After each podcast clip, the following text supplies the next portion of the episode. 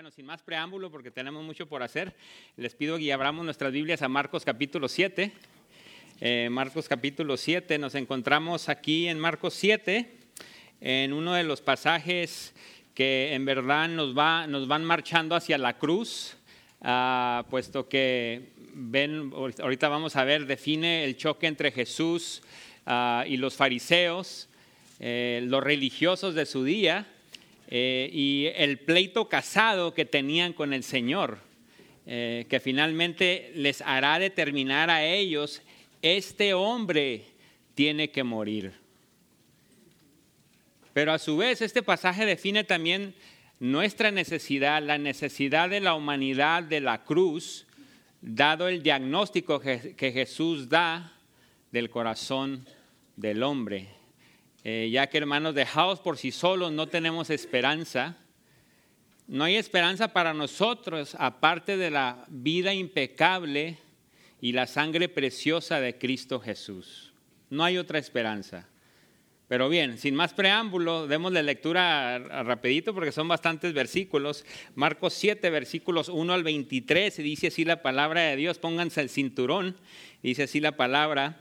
Versículo 1, se juntaron a Jesús los fariseos y algunos de los escribas que habían venido de Jerusalén, los cuales viendo a algunos de los discípulos de Jesús comer pan con manos inmundas, esto es, no lavadas, los condenaban. Porque los fariseos y todos los judíos, aferrándose a la tradición de los ancianos, si muchas veces no se lavaban las manos, no comen. Y volviendo de la plaza, si no se lavan, no comen. Y otras muchas cosas hay que tomaron para guardar, como los lavamientos de los vasos de beber, de los jarros y de los utensilios de metal y de los lechos. Le preguntaron pues los fariseos y los escribas, ¿por qué tus discípulos no andan conforme a la tradición de los ancianos, sino que comen pan con manos inmundas? Respondiendo él les dijo, hipócritas, bien profetizó de vosotros Isaías, como está escrito, este pueblo de labios me honra mas su corazón está lejos de mí. Pues en vano me honran, enseñando como doctrinas mandamientos de hombres. Porque dejando el mandamiento de Dios os aferráis a la tradición de los hombres, los lavamientos de los jarros y de los vasos de beber, y hacéis otras muchas cosas semejantes. Les decía también, bien invalidáis el mandamiento de Dios para guardar vuestra tradición. Porque Moisés dijo, honra a tu padre y a tu madre,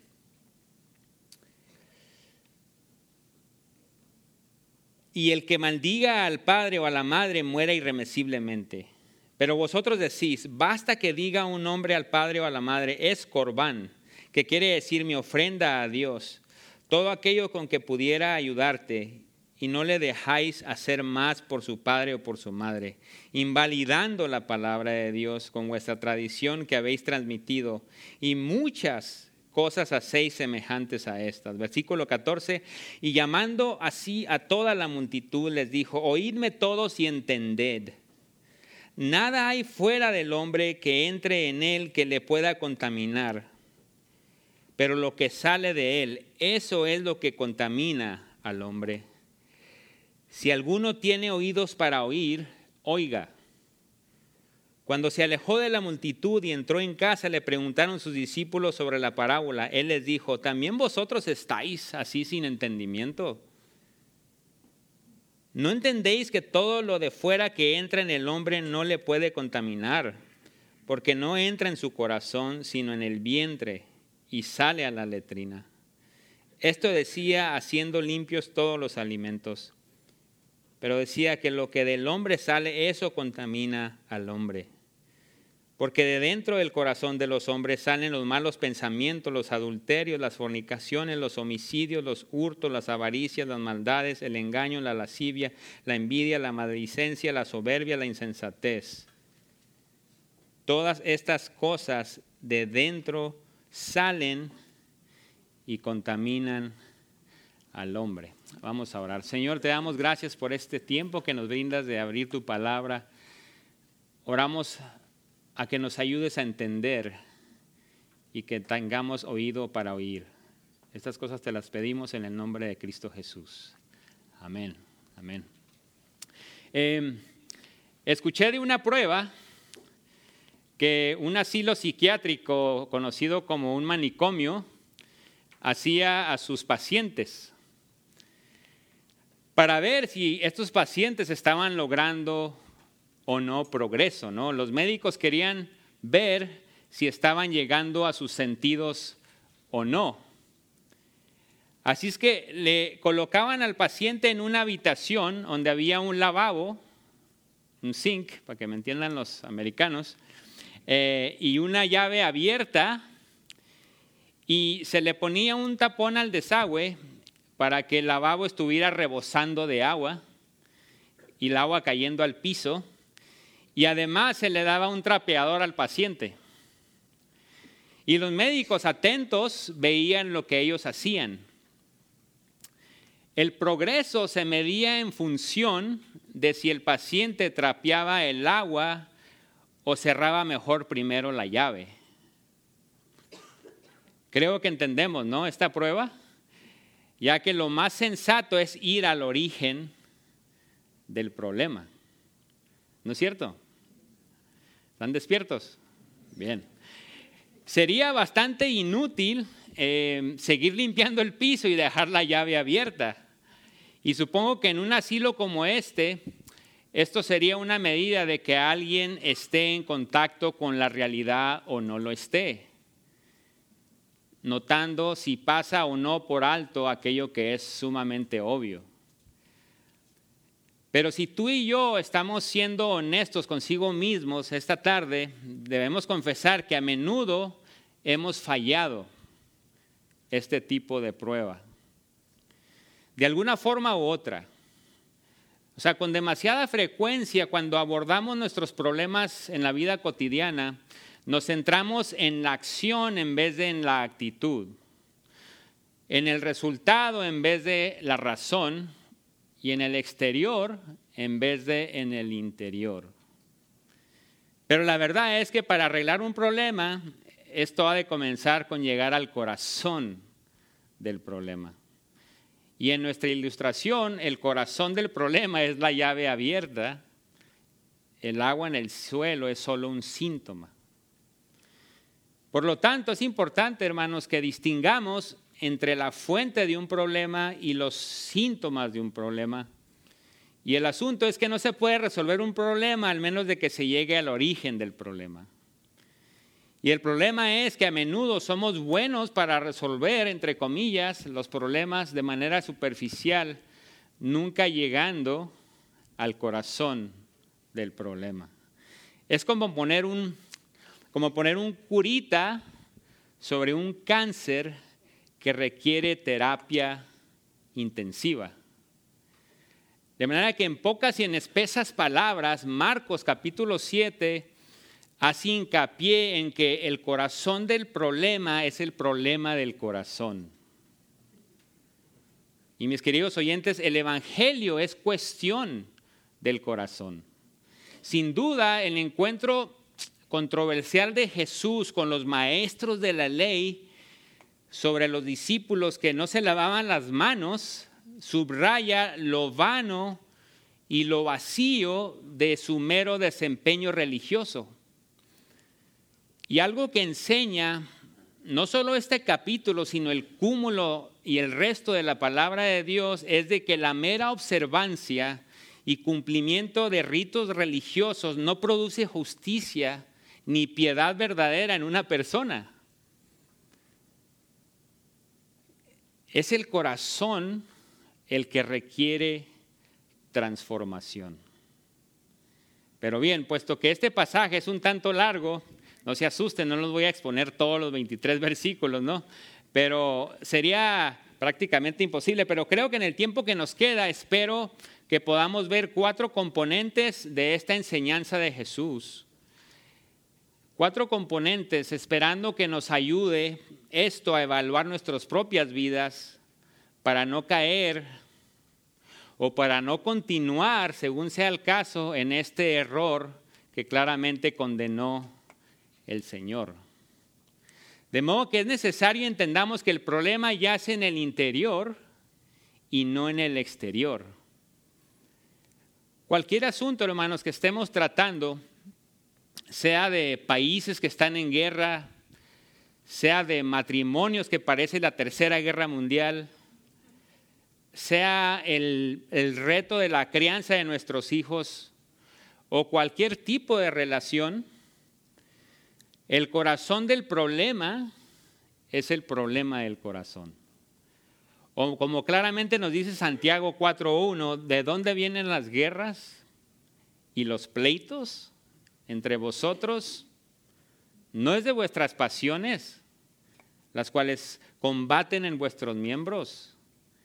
De modo que Jesús, hermanos, nos, nos recuerda acá que la santidad y la pureza tienen que ver más con el corazón en el interior que el lavado de manos en el exterior. Y esto nos lleva al primer componente de la enseñanza de Jesús y esto es acerca de las costumbres de los hombres. Las costumbres de los hombres. Como leímos ahí en versículos 1 al 13 de nuestro texto, hay un rol muy peligroso que suelen jugar en la vida de las personas las tradiciones religiosas, o sea, las costumbres de hombres.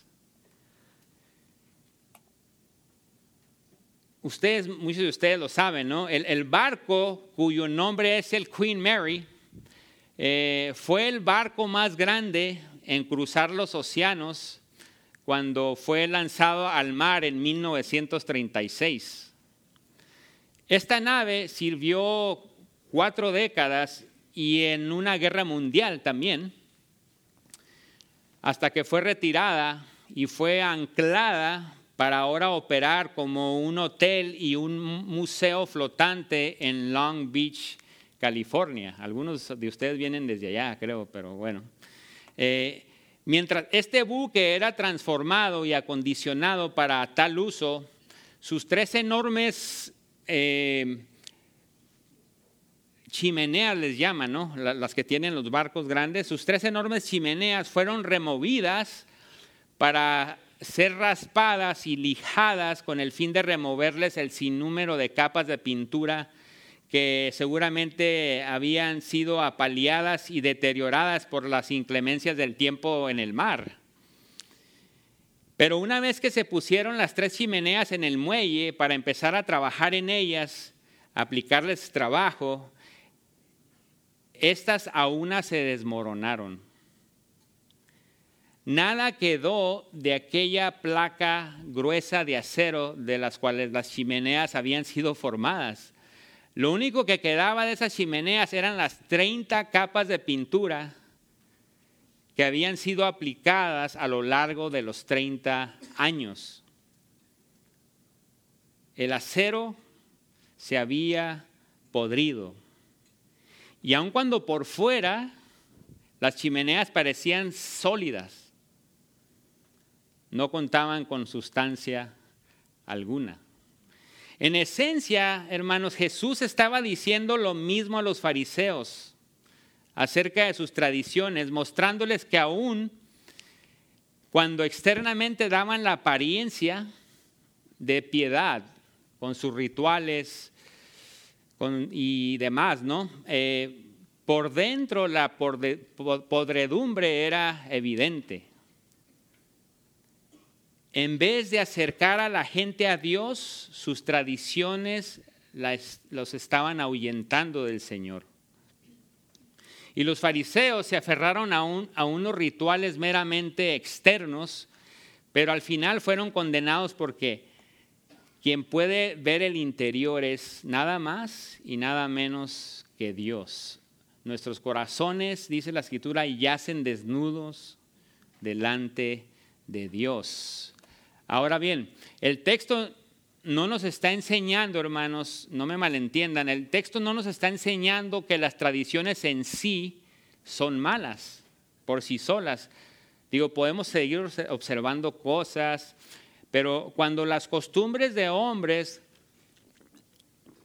estorban la autoridad y la suficiencia de la palabra de Dios, esto se torna muy, pero muy serio. Digo, ellos tenían una costumbre y no era mala en sí, o sea, no era malo lavarse las manos, ¿no es cierto? Digo, al menos que seas el que vende la fruta en la esquina, ¿no?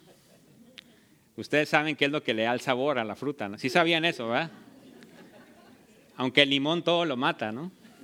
Pero bueno, pero el punto, hermanos, es, es de que no se trata acá de higiene, sino se trata de santidad, o sea, de piedad. Eh, Levítico 22, 6 al 7, por ejemplo, mandaba a los sacerdotes de Israel a lavarse las manos, pero solo a ellos, solo a los sacerdotes. De manera que los religiosos habían añadido costumbres extrabíblicas. Eh, seguramente ustedes han escuchado de aquella señora bien intencionada que siempre al cocinar su jamón en el horno le cortaba las puntas, ¿no? Religiosamente le iba a cocinar un, un jamón y le cortaba las puntas y al horno. Y tocó que invitaron a esta señora a ayudar a preparar un jamón en casa de alguien más. Y la anfitriona, al estar preparando el jamón eh, y estaba por meterlo al horno, le dice a esta otra señora, oiga, pero no le cortó las puntas. ¿Qué pasó? Y le dice la, anfitriona, ¿y eso para qué? Pues no sé, la invitada le dice, pero mi mamá así lo hacía. Y, y su abuela también. Y discutieron, ¿no? Pero la anfitriona, siendo muy amable, siendo hospitalaria, accedió, ¿no? Y le cortó las puntas al jamón. Y al poco tiempo investigaron por qué la tatarabuela le cortaba las puntas al jamón. Y bueno, se encontró que era simplemente porque su horno era muy pequeño y no cabía. ¿Sí me explico? Sí. Y, y el problema, hermanos, con la, con la costumbre de estos religiosos, por ejemplo, era que había sido pasada de generación en generación y había adquirido una autoridad peligrosa. Y es por ello que Jesús arremete contra ellos por esto, porque es algo sumamente serio. Y leímos de otra tradición ahí en versículo 11 acerca del Corban, o sea que cuando había unos padres necesitados eh, por darle dinero al sistema religioso judaico, no, pues hay que se le arreglen los padres, ¿sí? Y el problema es de que cuando una tradición compite y contradice el corazón de lo que Dios en verdad quiere, hay un problema. ¿Sí? Y leímos de esto en versículo 8, dice ahí versículo 8, porque dejando el mandamiento de Dios os aferráis a la tradición de los hombres. Y lo mismo dice versículo 9, les decía también, bien invalidáis el mandamiento de Dios para guardar vuestra tradición. Y versículo 13 es lo mismo, dice, dice, invalidando la palabra de Dios con vuestra tradición que habéis transmitido. Y miren qué triste, al final del 13 dice, y muchas cosas hacéis semejantes a estas. De modo que, hermanos, no es que Jesús esté condenando las costumbres de hombres en sí, sino que condena las tradiciones que compiten con la misma autoridad de la palabra de Dios. Y lo grave es que no era una cosa o unas pocas cosas, sino acabamos de leer que eran muchas. Incluso versículo 4 dice lo mismo, y otras muchas cosas hay que tomaron para guardar. Muchas. Es la misma palabra que se usa en Marcos 9:12, donde dice, está escrito que el Hijo del Hombre padezca mucho y sea tenido en nada. Un titipuchal, diría Armida Mineros. Bueno, eso la, aprendí de ella, esa palabra, quiere decir mucho. Em, de costumbres, muchas costumbres habían elevado ellos a nivel de ley, costumbres obligatorias. Y lamentablemente, hermanos, esto hace que la verdadera ley sea ofuscada, oscurecida.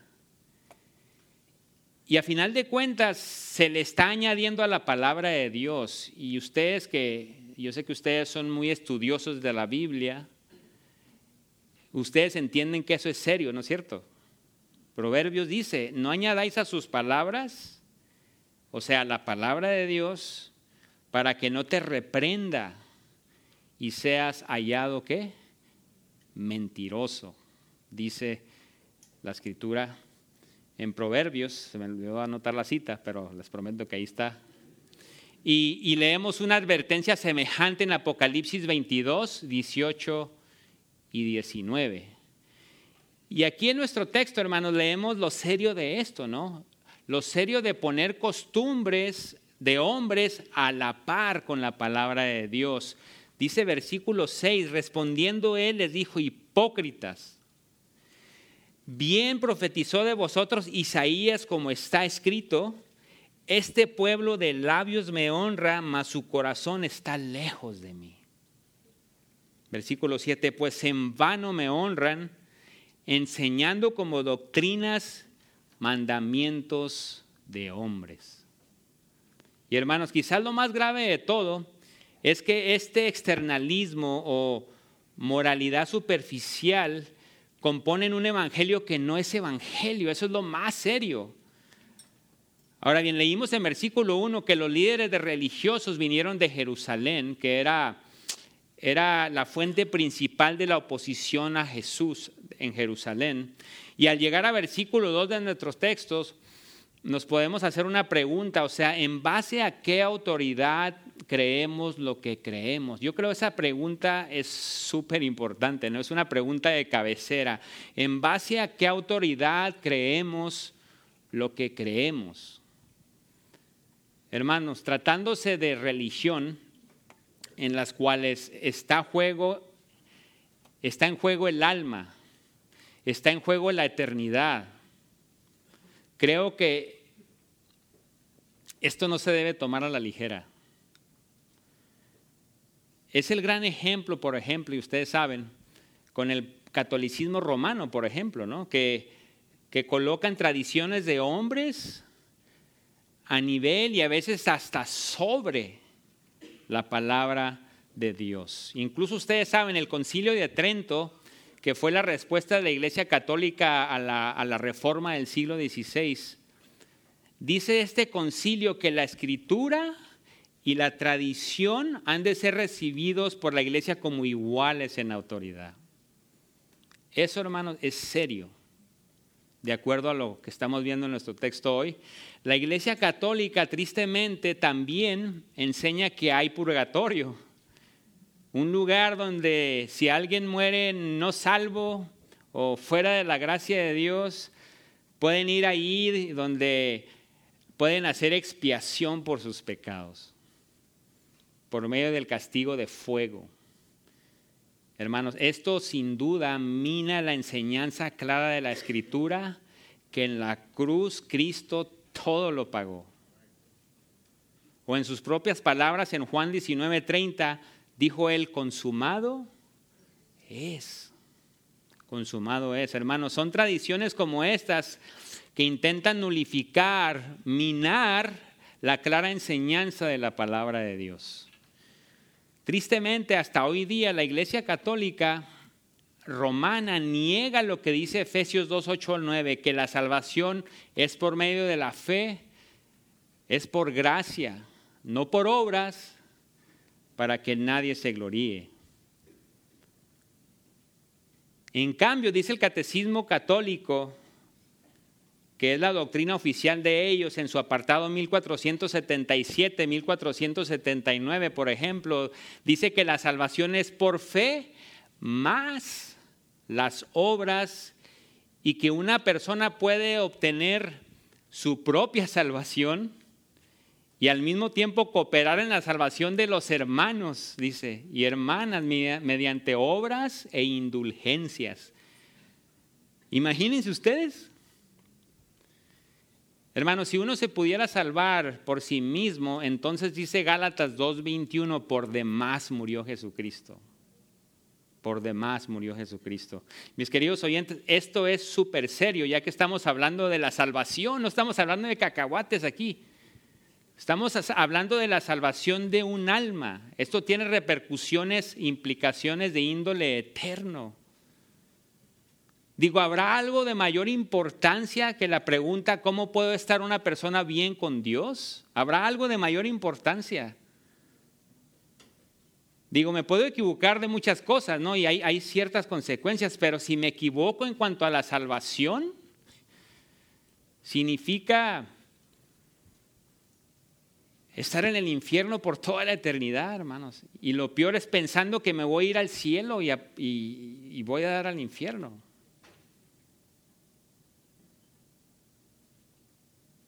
Es por ello por lo que le damos gracias a Dios, ¿no es cierto? Que aquí en Grace Community Church y en, otras iglesias a, lo largo del mundo contamos con líderes, ¿no? Nuestros pastores y ancianos que son calificados. Qué bendición, ¿no? Bíblicamente hablando, ¿no? Porque dice Tito 1.9 que un anciano debe poder exhortar con sana doctrina y refutar a los que contradicen. Digo, qué bendición, ¿no es cierto? Que contamos con un liderazgo calificado, ¿no? Hombres perfectos no, pero calificados de acuerdo a la palabra de Dios. Pero imagínense ustedes, los líderes del tiempo de Jesús, ¿no? Habían llegado a un punto donde estaban confundidos acerca de la verdad. Pero no nos vayamos tan lejos, hermanos. El ámbito evangélico de hoy, desafortunadamente, está plagado de hombres confundidos que están pastoreando que no deben estar pastoreando, que hacen lo que hacen con tal de caerle bien a todos y decirle a la gente lo que la gente quiere oír. Hermanos, volviendo al corazón del problema, el que me lave o no las manos es solo un síntoma del corazón del problema. Y esto es que constituye, o sea, que nos hagamos la pregunta, ¿qué constituye la autoridad en la vida de la iglesia y de las personas? Y la respuesta es fácil, es la palabra de Dios. Y si no es la palabra de Dios, ya todo se derrumbó. Pero bien, avanzando, algo más que las costumbres de hombres tienden a producir, hermanos, es hipocresía.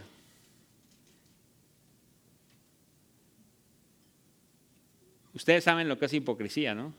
Eh, donde tendemos a decir algo con nuestros labios, pero la verdad es que somos otros a solas en nuestro corazón. Y ustedes saben, ¿no? La, la raíz de la palabra hipocresía significa actor. Alguien que lleva a cabo un rol de una persona que realmente no es. Ustedes saben, hay, actores que ganan Óscares y, premios y etcétera, pero los mejores actores, hermanos, tienden a estar en la iglesia visible. Hermanos, temamos la hipocresía en nuestra vida. Estemos pendientes de esto, no estemos vigilantes. En Mateo 6 se nos advierte que no oremos para ser vistos o como Mateo 23 dice que no seamos sepulcros blanqueados. ¿Saben por qué las tradiciones producen hipocresía? Porque las tradiciones no transforman el corazón.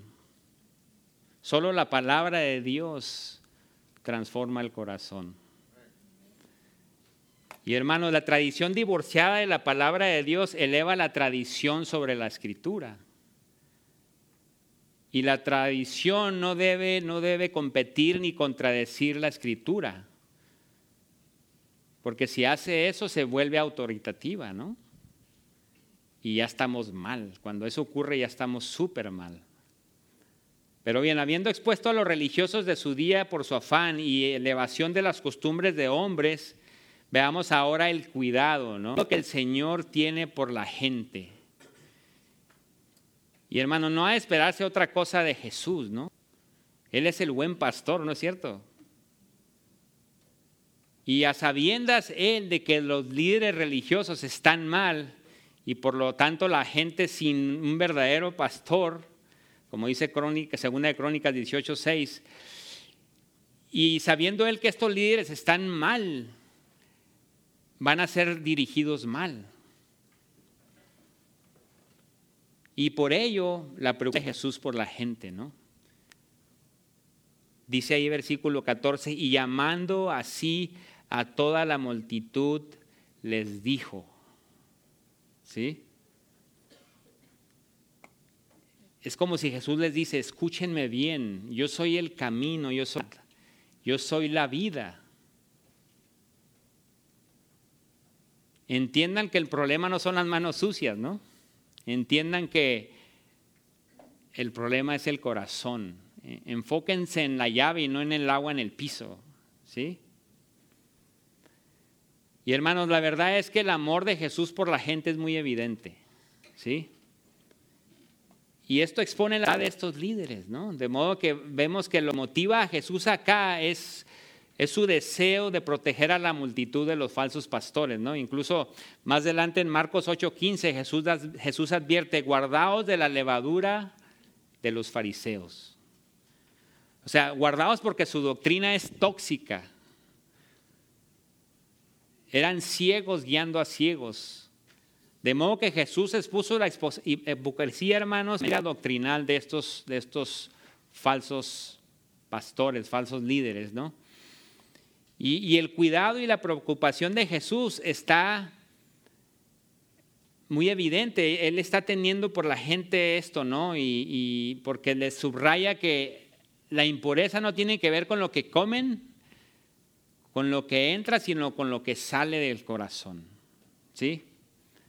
Ahora vimos ya las costumbres de hombre que Jesús tiene por el hombre. Veamos ahora la clarificación que Jesús hace a sus discípulos la clarificación que Jesús hace a sus discípulos. El, discurso se va de, él se está dirigiendo a una multitud y se va de eso a, a, dirigirse a una conversación con sus discípulos. Ahí en versículo 17 dice, cuando se alejó de la multitud y entró en casa, le preguntaron sus discípulos sobre la parábola. Los discípulos no entendían, hermanos y en parte porque también estaban como vacunados, o sea, con eh, las costumbres de hombres. Ellos vivían en este ambiente, ¿sí? Razón por la cual Jesucristo misericordiosamente les aclara y les dice en versículo 18, Él les dijo, también vosotros estáis sin entendimiento. ¿No entendéis que todo lo de fuera que entra en el hombre no debe contaminar? Jesús está yendo más allá, hermanos, del código levítico sobre la comida. Y más adelante se ve en versículo 19, y es algo que se ve luego en Hechos capítulo 10, que toda la comida es limpia, ¿sí? Y algo que hemos de notar es que los discípulos ya tenían dos años con Jesús. Es tremendo esto, ¿no? Porque diríamos, ah, pues, ¿cómo son cabezones esos tipos, no? Dos años con Jesús. No entendían. Y además el ritualismo en el cual habían sido ellos malamente instruidos permeaba sus ideas. Ustedes saben, ¿no? La guerra es contra la, guerra espiritual es aquí, en las ideas, ¿no? Las ideas acerca de Dios, las, las, ideas acerca de lo que a Él le agrada, las ideas acerca de cómo estar bien con Él, importante, ¿no? Y es por ello que en versículo 16 dice, en versículo 16, si alguno tiene oídos para oír, oiga. Hermano, necesitamos la ayuda de Dios y de su Santo Espíritu, ¿no? Para, para, para entender la enseñanza del Señor. Ya que el entender, hermano, no está relacionado con la vista física o con el conocimiento tal sino que está relacionado con el corazón. O como dice Isaías, ¿no? Así dice el Señor, pero miraré a aquel que es pobre y humilde de espíritu y que tiembla ante mi palabra. Isaías 66, ustedes lo han leído. Y algo que nos ha de animar, hermanos, es de que Jesús no desecha a los discípulos pero no los desecha, ¿no? Qué bendición, ¿no? Eh, tardos para entender los chicos, ¿no? Pero pues ustedes comprenderán, ¿no? Y yo también, ¿sí? Sino que en vez de desecharlos, Jesucristo provee más clarificación para, para estos discípulos. Notemos cómo es que la clarificación continúa ahí en versículo 19 porque no entra en su corazón, sino en el vientre y sale a la letrina.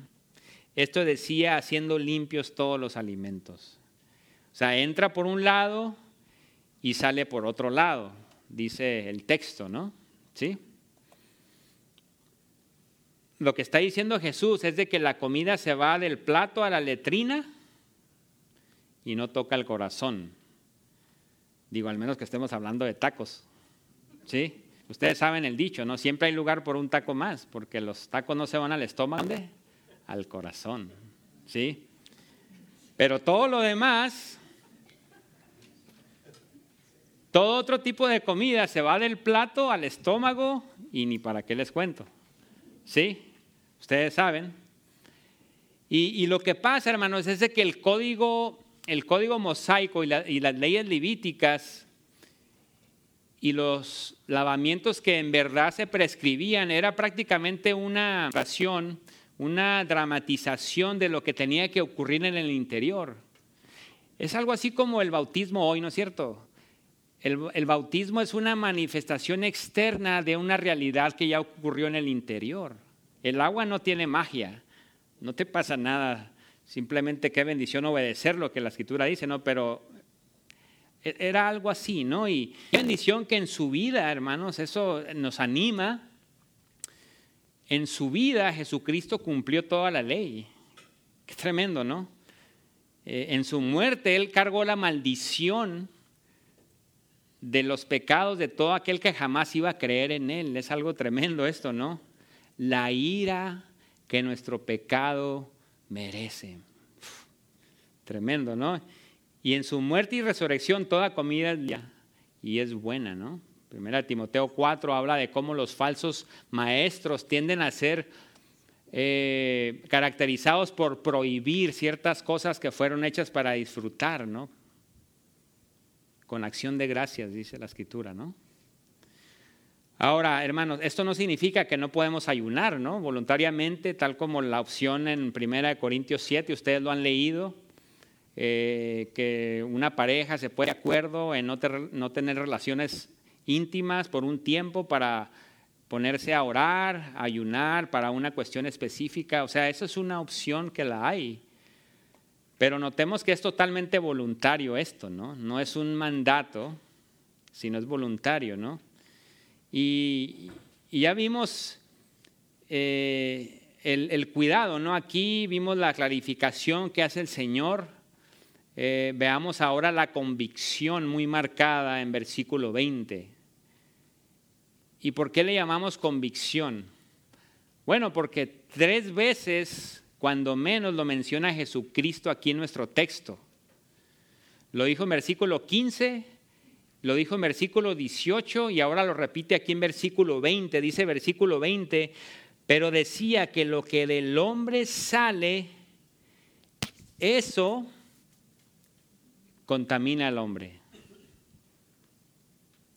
Hermanos, equivocarnos, el problema del corazón del hombre es el corazón de los problemas del hombre. ¿Sí?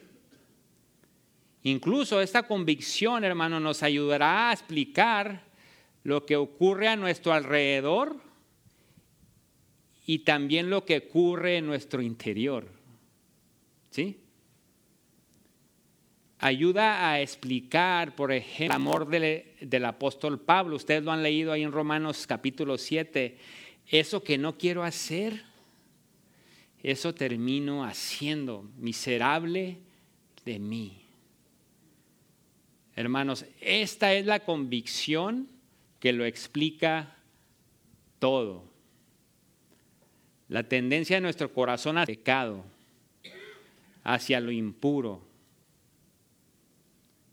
esto es importante porque aun cuando estamos en el mundo, aunque no somos del mundo, la tentación viene, ¿no es cierto? Y tenemos que saber, hermanos, cuando viene la tentación, tenemos que saber dónde enfocar nuestros esfuerzos. En la raíz del problema, ¿no es cierto? Mis hermanos, hay diferencia, por ejemplo, de lo que dice la psicología, que es basada en sabiduría humana, ustedes saben. Jesús para nada está enseñando que el hombre es bueno por naturaleza. ¿Sí? Que es algo que enseña la psicología secular, que no hay de otra. ¿Sí? Y no me malentiendan, ¿no? Sin duda Jesús en ocasiones enseñó que los seres humanos pueden hacer cosas buenas, hacerlas. Pero el énfasis aquí en nuestro texto es la capacidad de maldad que hay en el corazón del hombre. ¿Sí? Así que rapidito, tengo cinco minutos por ahí, bueno, me voy a apurar. Eh, valdría la pena rapidito eh, que considerando esta convicción muy marcada de Jesús, que veamos cuatro aspectos de la maldad del hombre aquí, ¿no? El primero es que veamos la extensión de la maldad humana, ¿no? Que la, la extensión de la maldad humana es universal, ¿sí? Notemos, por favor, que Jesús no está aquí describiendo al sector de criminales de la sociedad sino recordemos que se está dirigiendo a religiosos, a los autojustos y a sus discípulos. Y dice que maldad sale de su corazón. Y realmente Jesús hace una declaración general acerca de la raza humana. Lo que sale del hombre, eso contamina al hombre. Y aquí, hombre, hermanas, significa hombre o mujer. O sea, ninguno de nosotros, hermanos, estamos exentos de la maldad del corazón, lo reconozcamos o no. Yo recuerdo años atrás, eh, tuve el privilegio de entrar a, las prisiones en la frontera del Paso Juárez y me iban a tomar las huellas, o sea, para llevar el Evangelio, ¿no? Me iban a tomar las huellas eh, que me registran ahí como si fuera un empleado del gobierno y eso, aunque uno va a hacer la obra del Señor, ¿no? Y me dice el, que toma las huellas ahí, me dice, oye, ¿y tú a qué vienes aquí a, a la prisión? No, le digo, pues yo vengo a traerle las buenas nuevas de Jesucristo a los, a los presos. ¿Y saben qué me dijo el tipo? Dice, qué bueno, dice, porque ellos lo necesitan dijo ellos. Hermanos, la esencia del hombre es ser centrado en sí mismo, ¿sí? Jesús nos da acá una lista de 13 maldades, las, leímos ya, y al enfocar el lente en cada una de ellas, no tenemos tiempo, pero al enfocar el lente en cada una de ellas, el hilo común es que son una manifestación del autocentrismo básico del hombre, ¿sí? Recuerdo cuando en el seminario de varón, algo que a mí me ayudó mucho, un seminario de varón el año pasado, antepasado, aprendimos que el origen de todo pecado sexual es la codicia, la avaricia y el egoísmo. Muchos de ustedes aquí estuvieron con Dr. Street, ¿sí?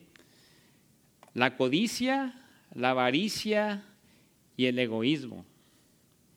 Y esto, hermanos, es de gran utilidad es de gran utilidad saber si vamos a estar esforzándonos nuestra santificación práctica, ¿no? Tal como lo manda Colosenses 3, versículo 15, haced morir pues lo terrenal en vosotros, fornicación, impureza, pasiones desordenadas, malos deseos y avaricia que es idolatría.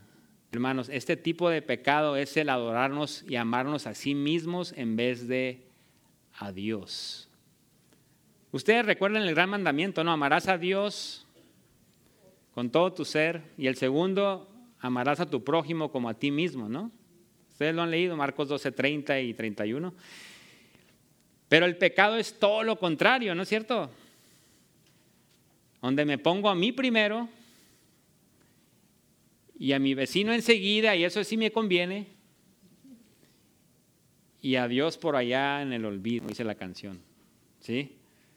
Digo, ¿acaso no es esta la esencia del pecado? El pecado en su raíz, hermanos, es el hombre expresando su autocentrismo. Y cuando consideramos a los demás, generalmente es para señalar su pecado. ¿Sí? Porque esto es lo que produce el legalismo. Que estemos más prontos para ver el pecado de otros en vez de ver el, Así es que la extensión de la maldad es universal, la esencia de la maldad es el egoísmo y tercero, el origen de la maldad es el corazón del hombre. Eso es súper clave, ¿no? Ya lo leímos ahí en versículo 15, que lo que sale del hombre, eso es lo que contamina. Y en versículo 21 leímos, porque de dentro del corazón de los hombres sale la maldad. Mis amados, hay profunda capacidad para la maldad en nuestro propio corazón. Y no es por nada que la palabra de Dios nos manda a que sobre toda cosa guardada, guarda qué? Tu corazón. Proverbios 4:23. Hermanos, el timón dirige un barco, así el corazón es el centro de control de operaciones del hombre. Si el corazón está malo, una torre, ¿no? Y hermanos, demasiadas veces, ustedes no me dejarán mentir, Desafortunadamente muchas veces la maldad del hombre es atribuida a malos ejemplos, a factores externos, pero la verdad es que es porque todos fuimos concebidos con una naturaleza pecaminosa, dice Salmo 51, 5 por ahí. Y un carrito ahí en el supermercado, ¿no? Y que sale una rueda chueca. Y por mucho que lo quieras enderezar, ese carrito gana para donde le da su regalada gana. ¿Sí? Y eso ilustra la tendencia natural del corazón. ¿Sí? Los niños son una bendición, ¿no? Eh, pero, especialmente los pequeñitos, o sea, se ven lindos, ¿no? Tiernitos, inocentes los tipos. Pero la verdad es que, como decía un maestro acá, y estoy medio traduciendo, dice él, son chacales en pañales. Vipers en diapers. Ah, es lo mejor que pude hacer, hermano. Son pecadores. Ustedes no me, no me dejarán mentir. No es necesario enseñar a nuestros hijos a mentir, a ser egoístas, a ser malagradecidos. Eso viene naturalito. En cambio, tenemos que esforzarnos a enseñarles a ser amables con sus hermanos, a ser agradecidos, a pensar en los demás antes que en sí mismos. Y allá David Torres no me deja mentir. ¿Cuántos hijos tienes, David? Muchos, ¿no? Siete. ¿Qué Y no me dejas mentir, ¿verdad? Sí, hermanos. Como padres, Debemos criar a nuestros hijos con el objetivo de llegar al corazón, ¿sí? No solo tratar con el exterior. Y Jonathan Tucker, que es el que enseña aquí consejería, no me dejará mentir. Hay que ir al corazón, ¿sí? Incluso hay un libro que es muy bueno que hace relieve en esta verdad fundamental, cuyo título es Cómo pastorear el corazón de su hijo. ¿Sí? Por Ted Tripp.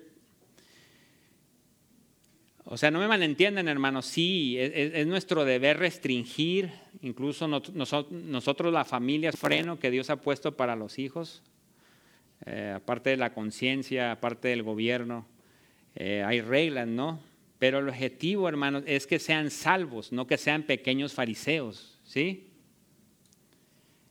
Es necesario atender y llegar a la actitud detrás de la acción. De manera que cualquier decisión, hermanos, que hacemos en cuanto a educación, en cuanto a las compañías de nuestros hijos, es necesario entender que el corazón del problema es el problema del corazón. Hermanos, tú podrás poner a tu hijo en una burbuja, pero ¿de dónde sale el pecado? Del corazón. O sea, sí es cierto, no me malentiendan, las malas compañías corrompen y deben evitarse a toda costa. Pero ninguna mala compañía enseña a joven ni la mitad de, lo, de la maldad que sale del corazón, ¿sí? Hermano, es necesario que la instrucción hacia nuestros hijos sea centrada en el Evangelio y no principalmente en el miedo y en el terror. O sea, que sea centrada en el Evangelio. ¿sí? ¿Y qué pasa hoy en día cuando alguien sale mal? No, es que la culpa la tiene el gobierno, es que la culpa la tienen los fabricantes de armas, es que el ambiente en el cual creció estaba grave, ¿no? O sea, todos tienen la culpa menos el delincuente, ¿no es cierto? Hermanos, el corazón del problema es el problema del corazón. Es por ello que el gobierno no es la solución.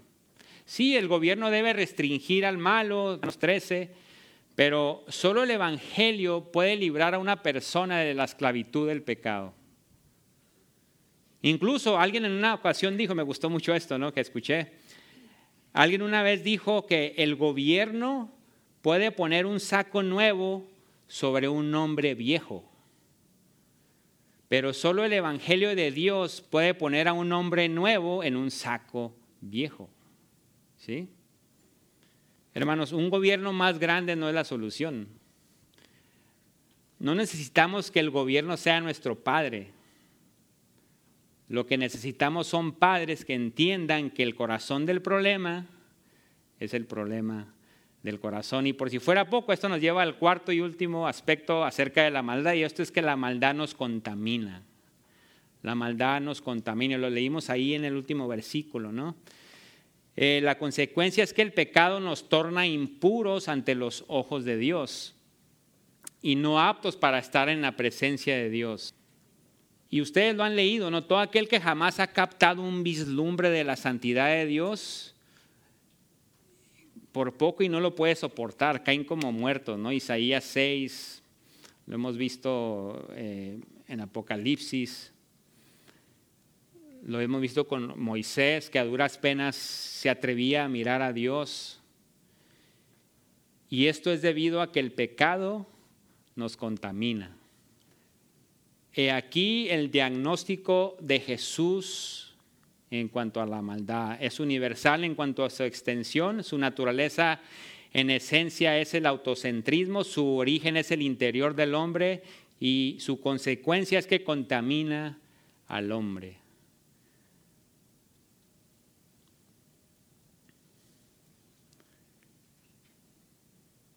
Hermanos, en la esfera de la adoración, el corazón es más importante que los labios. Y en la esfera de la autoridad, la palabra de Dios toma precedencia sobre la tradición. Y en la esfera moral, la pureza interna es lo que Dios subraya. los de limpio corazón porque ellos verán a Dios. Sin duda, hermanos, estos principios fundamentales, ¿no? ¿No es cierto? El corazón sobre los labios, la escritura sobre la tradición, lo interno sobre lo externo. Pero volviendo al diagnóstico de Jesús acerca de la maldad del hombre, la maldad sale del corazón y nos contamina, hermanos. Mi querido oyente que estás aquí esta noche, ¿no? Este es un diagnóstico real y radical de la condición del hombre. Y un diagnóstico radical exige un remedio radical. Si la maldad nos contamina, nos, deja incapaces de estar ante la presencia de Dios, tanto ahora como en la eternidad, desesperadamente necesitamos ser, ¿no es cierto?, limpiados. Y una vez más, si es que la maldad proviene del corazón, ¿qué es lo que necesitamos? Un nuevo corazón. Y es donde entran las buenas nuevas de Jesucristo. Qué bendición, ¿no? Que todo aquel que reconoce su necesidad, se arrepiente de su pecado, pone su fe en el único que sí pudo vivir una vida perfecta delante de Dios y en la cruz recibió la ira que nosotros merecemos, serás salvo, dice la de Dios. No hay otra esperanza. Se cuenta la historia de San Agustín que después de haber sido salvo por la gracia de Dios, se encontró él a una prostituta de la cual había en el pasado utilizado sus servicios. Y la prostituta le hablaba y San Agustín con pena agachaba la cabeza y medio le sacaba la vuelta. Y de nuevo le hablaba a la prostituta, Agustín, Agustín, soy yo Agustín. Para lo cual San Agustín agarra y le dice, sé que eres tú, pero es que ya no soy yo, puesto con Cristo estoy juntamente crucificado. Ya no vivo yo, mas Cristo vive en mí. Vamos a orar. Señor, te damos gracias por este tiempo que nos has brindado en tu palabra. Hay, mucho aquí y te agradecemos que nos permites poder desmenuzar un poco este texto, Señor, pero lo que deseamos es que desmenuce nuestro corazón, que podamos nosotros ver nuestra necesidad más aprender, Señor, y que hay capacidad de perversidad en nuestro corazón. Y te damos gracias por Cristo Jesús, quien amorosamente vino y arremetió y nos permite ver que las costumbres de hombres pueden ser peligrosas. Señor, te damos gracias de que tú en tu misericordia nos has dejado tu palabra que nos enseña de que aún el adulterio, si codiciamos a una mujer en nuestro corazón, ya hemos cometido adulterio. Si decimos algo grosero a nuestro hermano, ya hemos cometido homicidio, Señor. Y ante tal desesperanza, te damos gracias que tú has provisto la única esperanza, que es Cristo Jesús. Ayúdanos, Señor, a vivir de un transparente delante de ti y te damos gracias que cuando pecamos, cuando nos quedamos cortos, tú eres fiel y justo para perdonar. Señor, bendice a cada persona aquí presente con lo que hemos estudiado y en especial pedimos que si hay alguien aquí quien aún no tiene ojos para ver y un corazón para entender, te rogamos que se los brindes esta noche, que ellos puedan reconocer su necesidad y puedan abrazar a Jesucristo, quien será pronto para perdonar y sellarlos para la eternidad, para tu gloria. Gracias te damos una vez más, en nombre de Cristo Jesús. Amén.